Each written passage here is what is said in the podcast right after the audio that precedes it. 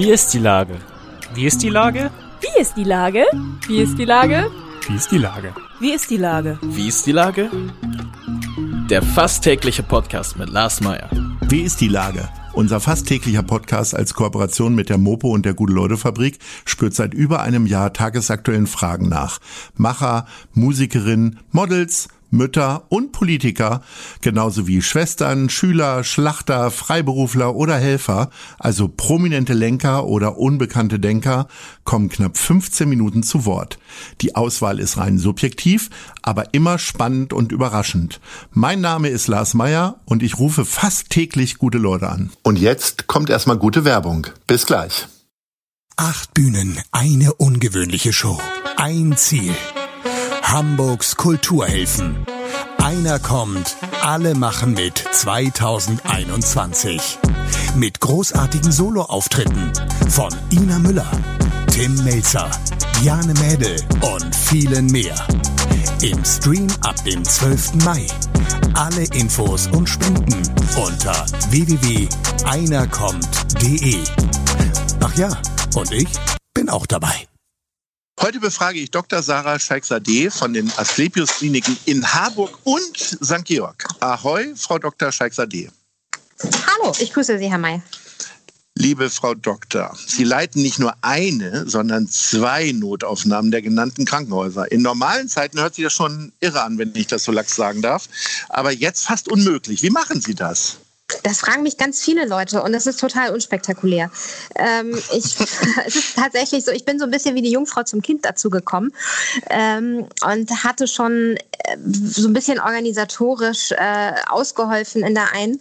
Und äh, letztendlich in einer Notsituation habe ich gesagt, okay, dann mache ich die andere auch einmal kurz und übergangsweise. Und daraus hat sich eine Liaison entwickelt, die doch äh, von der Affäre zu einer handfesten Ehe wurde. Und ähm, ich versuche beides so ein bisschen nicht zu jonglieren, sondern irgendwie zu gucken. Ich teile mir die Arbeit ganz gut auf.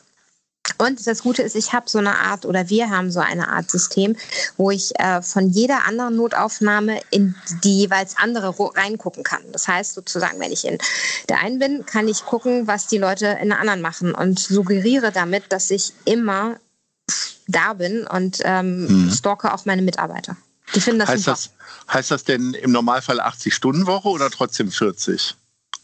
Naja, so eine klassische 40-Stunden-Woche gibt es bei mir nicht. Ne? Also es gibt auch keine klassischen Wochenenden. Ich mache gerne am Wochenende Visite oder fahre rein. Ich bin gerne mal auch nachts gelegentlich in einer der einen oder anderen Notaufnahmen und bin ähm, eigentlich fast immer on call. Macht es denn tagsüber mehr Spaß oder nachts? ich liebe mein Bett. Ich liebe mein Bett und äh, ja. äh, ich äh, finde Gewusel nicht schlimm. Ich, äh, ja. ich finde, wenn man abends irgendwann ein bisschen zur Ruhe kommt, äh, durchaus erstrebenswert.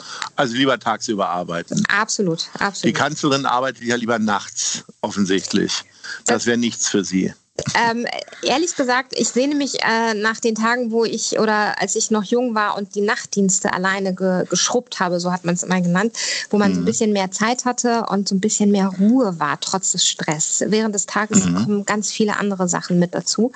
Ähm, ich will das nicht komplett verneinen, aber im Moment äh, sieht man auch besser aus am nächsten Morgen, wenn man durchgeschlafen hat.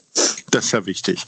Ja, äh, jetzt haben wir gerade die Kanzlerin schon mal angesprochen. Ähm, die äh, hat ja so ein Riesenecho produziert in der letzten Woche mit ihrer großen Entschuldigung zum Thema Osterruhe und so weiter. Sie müssen ja tagtäglich lebenswichtige Entscheidungen treffen. Sie können dann ja im Zweifelsfall nicht sagen, oh sorry, habe ich vergessen oder wie auch immer. Was ist denn das Geheimnis von guten Entscheidungsträgern? Trotz allem äh, den Überblick zu bewahren? Tatsächlich ist eine schwierige Frage, Herr Mayer. Äh, ja, äh, den danke. Überblick. Endlich ja. mal. Die andere Frage haben ja schon tausend gestellt, wie ich gehört ja, habe. Ja, absolut. Äh, äh, die Ruhe zu bewahren und das Für und Wider abzuwägen. Und tatsächlich bin ich ähm, in der Notaufnahme gewohnt, Worst-Case-Szenarien in meinem Kopf durchzuspielen und äh, das Schlimmste zu oder auf das Schlimmste vorbereitet zu sein und ähm, gut organisiert zu sein und sich zu freuen, wenn doch nicht das Schlimmste eintrifft. Man stellt sich ihren Beruf ja, beziehungsweise gerade wenn man Notaufnahme hört, stellt man sich ja mal fälschlicherweise, wie ich aus meinem Bekanntenkreis weiß, immer äh, vor, dass da wirklich nur äh, äh, durchgebrochene Arme, viele blutige Verletzungen und so weiter. Was sind denn so die, die kleinsten Verletzungen, mit denen man dann eigentlich in die Notaufnahme kommt? Da gehen ja schon Leute mit einem angebrochenen Fingernagel hin. Also die werden ja abgewiesen. Aber was sind denn so typische Fälle bei Ihnen? Also die, die werden nicht abgewiesen, tatsächlich nicht. Hm. Ähm, aber ja. ähm, das, das äh, Ich dachte, die werden direkt ins Nagelstudio geschickt. Oder so. Na, aber eingewachsene Fußnägel, eingewachsene ja. Fußnägel haben wir tatsächlich gerne mal. Oh. Und ähm, wir haben auch natürlich Rückenschmerzen, aber das ist so, dass wir die alle äh, trotzdem uns anschauen, weil hinter jedem Rückenschmerz noch vielleicht eine andere schwierige ähm, Erkrankung mhm. sein kann. Wir haben eine Triage, wo wir die Patienten, das heißt so eine Art Ersteinschätzung oder die Einschätzung, wie dringlich ist der Patient. Und dementsprechend ähm, ordnen wir das richtig ein. Aber äh, und, und versuchen auch für die Patienten komplett da zu sein. Und wenn der Patient nicht weiß, wohin, dann haben wir eine gute Kooperation mit der Kassenärztlichen Vereinigung, mit der KV an einem Tresen und sagen irgendwie links herum, rechts herum und der eingewachsene Fußnagel geht dann tatsächlich doch eher in die Kassenärztliche Vereinigung. Da haben wir einen Allgemeinarzt oder einen Hausarzt, der bei uns ist. Da sind wir ganz gut aufgestellt. Ähm, und können tatsächlich von wenig dringlichen Fällen bis zu dem, was Sie sich vorstellen, nämlich die, die über die Schockräume kommen, alles versorgen. Aber Sie haben gefragt, was kommt am häufigsten vor? Mhm. Und äh, sehr häufig kommen einfach, das ist meine Lieblingsdiagnose, die ich wirklich hasse.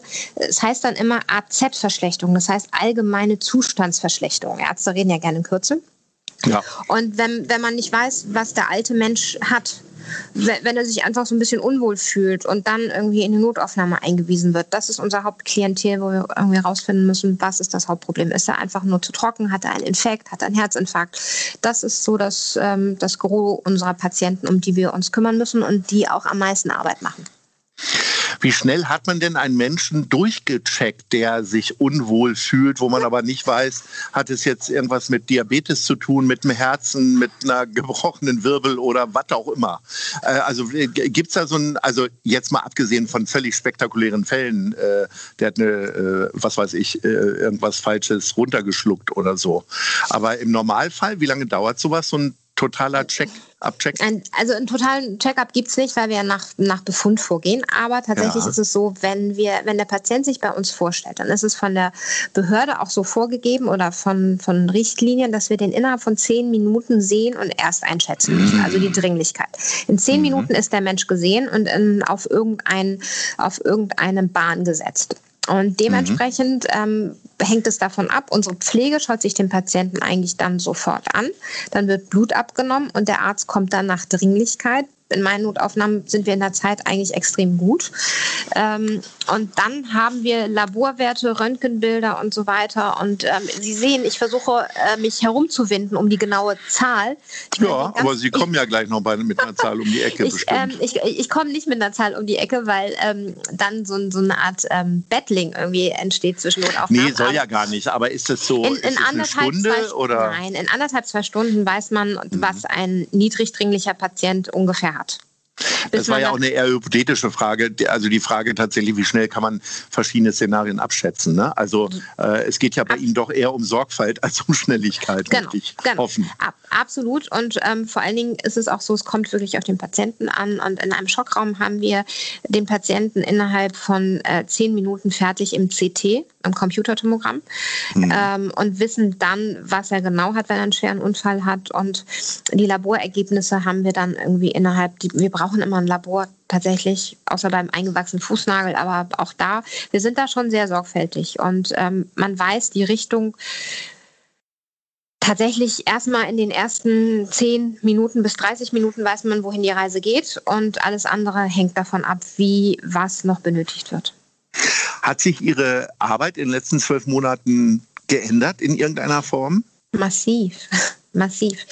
Ähm, dadurch, dass wir wirklich versuchen, die Patienten sicher zu strukturieren, dass die keine Angst haben vor einer Covid-Ansteckung im Krankenhaus und ähm, dadurch, dass wir auch Covid als Risikofaktor immer haben, immer im Hinterkopf seit mehr als einem Jahr, ist es so, dass wir uns alle verkleiden und Patienten, die einen Risikofaktor haben, auch in ein Einzelzimmer stecken. mhm. in ein Einzelzimmer stecken. Und ähm, letztendlich ist es so, dass er dann wir auch mit einer Isolation dahin gehen müssen. Das heißt, sie, sie sehen mich dann gar nicht mehr, sondern sie sehen vielleicht noch meine Augen, aber die sind auch hinter einem Visier. Und dann gucken wir uns die Patienten an. Das bedeutet, wir sind nicht mehr nah beim Patienten. Wir können auch den armen älteren Patienten, der Demenz aus einem Pflegeheim kommt, der braucht mal so, so, dass man, dass man seine Hand berührt oder der braucht, der braucht Nähe, der braucht auch mein Gesicht das alles fällt weg und das, das, das, das, das nervt mich am allermeisten und das nervt mein komplettes, jeden, jeden meiner Mitarbeiter nervt es, dass, dass sie ihre Patienten nicht so betreuen können und auch nicht so schnell betreuen können, weil sie sich einmal an- und ausziehen müssen wie früher. Die Belastung ist riesig das ist ja ein interessanter Aspekt, dass die halt auch Nähe brauchen. Also mir fällt das natürlich jetzt erst auf. Wie ist das denn, ist jetzt nicht Ihr Fachgebiet, aber wie ist denn das bei Geburten? Also ich meine, da braucht die Mutter ja nun auch eigentlich ständig Zuspruch. Äh, ja. Also möglicherweise, wenn jetzt, es soll ja ein schmerzvoller Vorgang sein, habe ich mir sagen lassen. Äh, ist es, wie, wie, wie, ist das denn da? Sind, sie, sind die dann, die Kolleginnen da auch alle völlig von montiert, ne? oder? Die sind, die sind bei, also ich glaube, ähm, da, da, müssen Sie die Geburtshelfer fragen, aber die ja. kriegen alle Tests. Ich weiß, dass ja. die Mütter irgendwie ähm, schnell getestet werden. Es gibt ja jetzt schnell PCR-Tests mhm. und ähm, es darf tatsächlich nur der Vater mit rein. Und mhm. ähm, das alles ist auf Abstand. Und das ist das, was uns ähm, in unseren Prozessen auch unglaublich, unglaublich stört. Also Sie müssen sich vorstellen, ich lebe ja davon, rasch, schnell beim Patienten zu sein und schnell auch äh, Diagnostik machen zu können und ihn auch schnell äh, behandeln zu können. In dem Augenblick, in dem ich darauf achte, dass er gesichert ist und ich gesichert bin und ich mir so eine Vollmontur anziehe, ich weiß nicht, Sie haben das ja sicher im Fernsehen gesehen, ne? da hat man so, einen Kittel, dann zieht man sich seine Handschuhe an, dann hat man einen Mundschutz und eine FFP2-Maske. Also ich habe jetzt, äh, ich habe jetzt äh, quasi Outbreak vor Augen. Ähm, Tatsächlich, ja. so schlimm ist es wahrscheinlich nicht. Nein. Und die Anzüge sind nicht gelb. Ja, ja. Die, hm? die Anzüge und, und ich sehe besser aus als, ich glaube, war es Dustin Hoffmann? Ich weiß nicht. Aber, ja, genau, Dustin Hoffmann war das. Genau, ja. genau. Ähm, aber äh, letztendlich ist es schon, diese Vollmontur, das braucht einfach Zeit. Und wenn Sie dann einfach schnell mal aus dem Zimmer raus wollen, um irgendwas sich zu holen oder so, dann ähm, ist es auch wiederum schwierig. Das bedeutet also für meine Mitarbeiter unglaublich mehr Aufwand. Und die Schnelligkeit leidet. Unsere Zimmer müssen isoliert werden, danach gereinigt werden. Also alle Prozesse, die wir bis jetzt irgendwie auf Optimierung getrimmt haben, ist in den letzten zwölf Monaten einmal gegen die Wand gefahren wir mussten uns neu erfinden. Und die Nähe zum Patienten ist weg.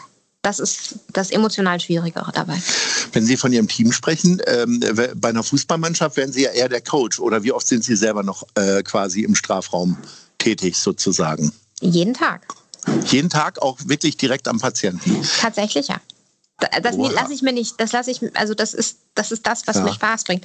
Also ich weiß nicht, gerade wenn ich von fiesen Sitzungen komme oder so, ähm, liebe ich es dann Visite zu machen und Patienten zu sehen. Und das, was Spaß bringt, ist ja Teaching und gemeinsam arbeiten. Und wenn ich irgendwie unsere Notaufnahmen nach vorne bringen will, dann kann ich das nicht von einem Schreibtisch, sondern dann kann ich es ja nur beurteilen, wenn ich selber am Mann bin eine große Kunst ist es ja, seinen Job nicht mit nach Hause zu nehmen. Ich stelle mir das, also bei mir ist es schon manchmal schwierig, äh, aber wie, wie kompliziert ist das denn für Sie? Oder äh, gibt es da so Routinen, dass Sie, äh, was weiß ich, einmal ACDC im Radio und äh, die schweren Verletzungen sind vergessen und Sie können wieder fröhlich mit der Familie umgehen? Ich also ich fahre Auto und höre gerne Musik. Ich fahre auch leidenschaftlich. Was läuft Auto, denn dann? Ähm, querbeet. Ta ja. Tatsächlich querbeet. Sie werden mich, also ähm, ich, äh, dafür werden mich jetzt einige killen. Ich höre auch mhm. gern mal, also ich seppe gerne durch Radiosender und bleibe ja, 9 XFM hoffentlich. Äh, ja, alles. Alle anderen wollen Sie ja jetzt nicht nennen hier. Absolut ja. nein. Aber ich, ähm, ich, ich, ich höre mir das querbeet an und kann auch bei Frank Sinatra stehen bleiben und manchmal höre ich auch irgendwie äh, in der Kultur und auch in der Info und ähm, aber auch manchmal einfach laute, starke Musik. Und ja. Gloria Gaynor, I Will Survive hilft, wenn man einen richtig fiesen Tag hatte. Oh. Ja. Und ansonsten, äh, ansonsten killen Sie mich jetzt nicht bitte wegen, meiner, wegen meines Musikgeschmackes. Nee, die, ah. die vielen anderen Sender, die Sie gerade genannt haben, werden, da wird uns der Programmdirektor Gunnar wahrscheinlich killen. Aber nun gut. Ich, ich, Sie können es ja, ja, versuchen rauszuschneiden. Aber, nee, wir lassen alles drin. aber ähm, wenn ich nach Hause komme, habe ich tatsächlich Kinder. Und ähm, wenn etwas einen auf den Boden der Tatsachen zurückbringt und mhm. irgendwie den Weltschmerz vergessen lässt, den man gelegentlich mal hat, ist, ähm, wenn man mit den Kindern und und mit deren Sorgen konfrontiert ist. Und da, da habe ich gar keine Zeit, dann mich zu sehr zu grämen wegen ein, sehr schön. Vieles, vieles nimmt mir man aber mit. Mir schwirren noch sehr, sehr viele Fragen durch den Kopf, aber unsere Zeit ist schon abgelaufen. Und äh, wenn der Sender uns das nicht zu krumm nimmt, dass wir zu viele andere Sender genannt haben, würde ich Sie gerne zeitnah mal wieder anrufen, äh, weil ich glaube, wir sind so an der Oberfläche geblieben. Da ist noch ganz viel zu erfragen. Ich bedanke mich aber schon mal jetzt für diese kleine Fragerunde hier. Ich habe mich sehr gefreut, Herr Mayer. Vielen Dank. Dankeschön. Ahoi. Viel Spaß. Tschüss. Tschüss. Dieser Podcast ist eine Produktion der Gute-Leute-Fabrik mit der Hamburger Morgenpost.